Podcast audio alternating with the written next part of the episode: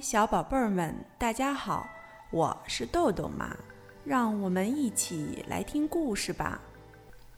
今天我们要讲的故事是由美国的里欧里奥尼为我们写的，阿甲翻译，海南出版公司出版。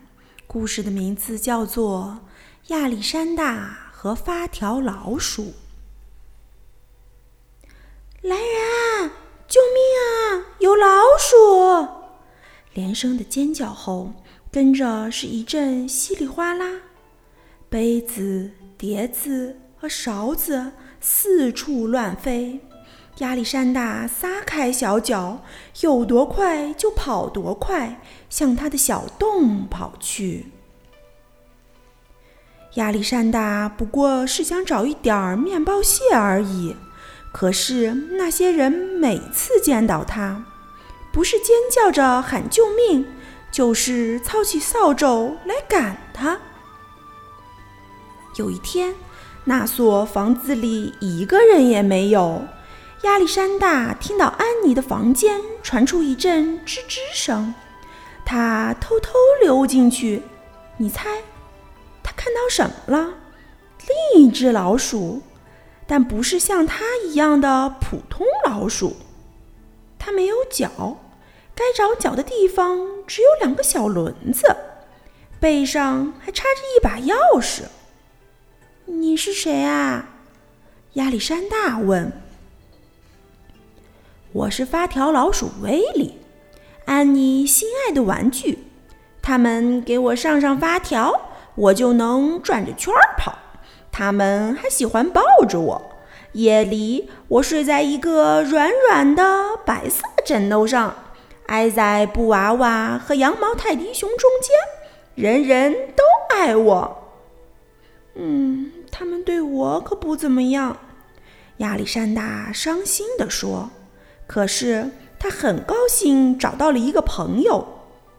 我们去厨房吧，找些面包屑来。他说。哦，我不去了，威利说。他们给我上上了发条，我才能动。可是我不在乎，人人都爱我。亚历山大也开始喜欢上了威利，他一有机会就去看威利。他给威利讲自己历险的故事，如何躲过打来的扫帚、飞来的碟子，还有老鼠夹子。威利跟他聊玩具企鹅、羊毛泰迪熊，聊得最多的还是安妮。两个好朋友在一起度过了许多快乐时光。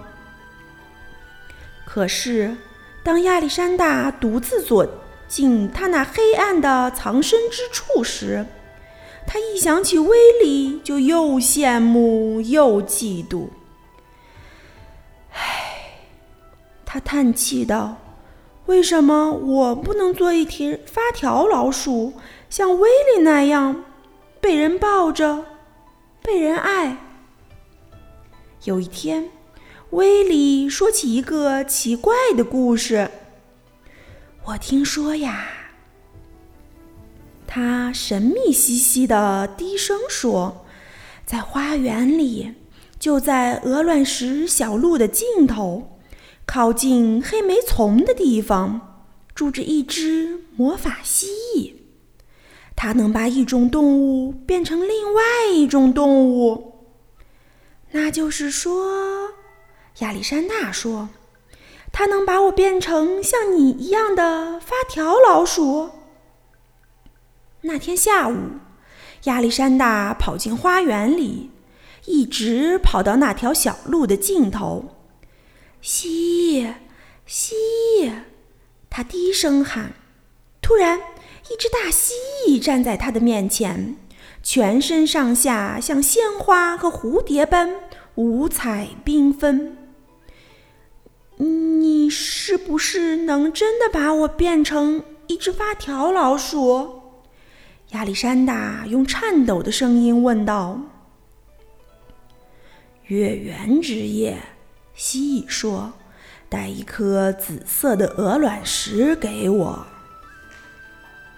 一天接着一天，亚历山大在花园里寻找紫色的鹅卵石，他怎么也找不到。他能找到黄色、蓝色和绿色的鹅卵石，可是连一颗小小的紫色鹅卵石也找不到。最后，他又累又饿，只好跑回那所房子。在储藏室的角落，他看见一个箱子，里面装满了旧玩具。在那儿，就在积木和破旧的布娃娃中间，还有威利。这是怎么回事儿？亚历山大惊讶地问。威利告诉他一个伤心的故事。原来安妮过生日了，在生日晚会上。每个人都带来了一件礼物。第二天，威利叹气道：“唉，有许多旧玩具就被丢弃到这个箱子里，我们通通都要被扔掉。”嗯，亚历山大几乎要哭出来了。可怜的威利，可怜的威利，他想。可就在这时，一样东西突然出现了他眼前。这怎么可能？是的，就是它，一颗小小的紫色鹅卵石。他紧紧地抱着那颗珍贵的鹅卵石，兴冲冲地跑到花园里。天上有一轮满月。亚历山大上气不接下气地跑到黑莓丛边。蜥蜴，蜥蜴，黑莓丛里的蜥蜴！他急匆匆地喊着。叶子一阵沙沙作响，那只蜥蜴就站在他的面前。月亮圆了，鹅卵石找到了。蜥蜴说：“你想变成谁？你想变成什么？”我想变成亚历山大，停住了。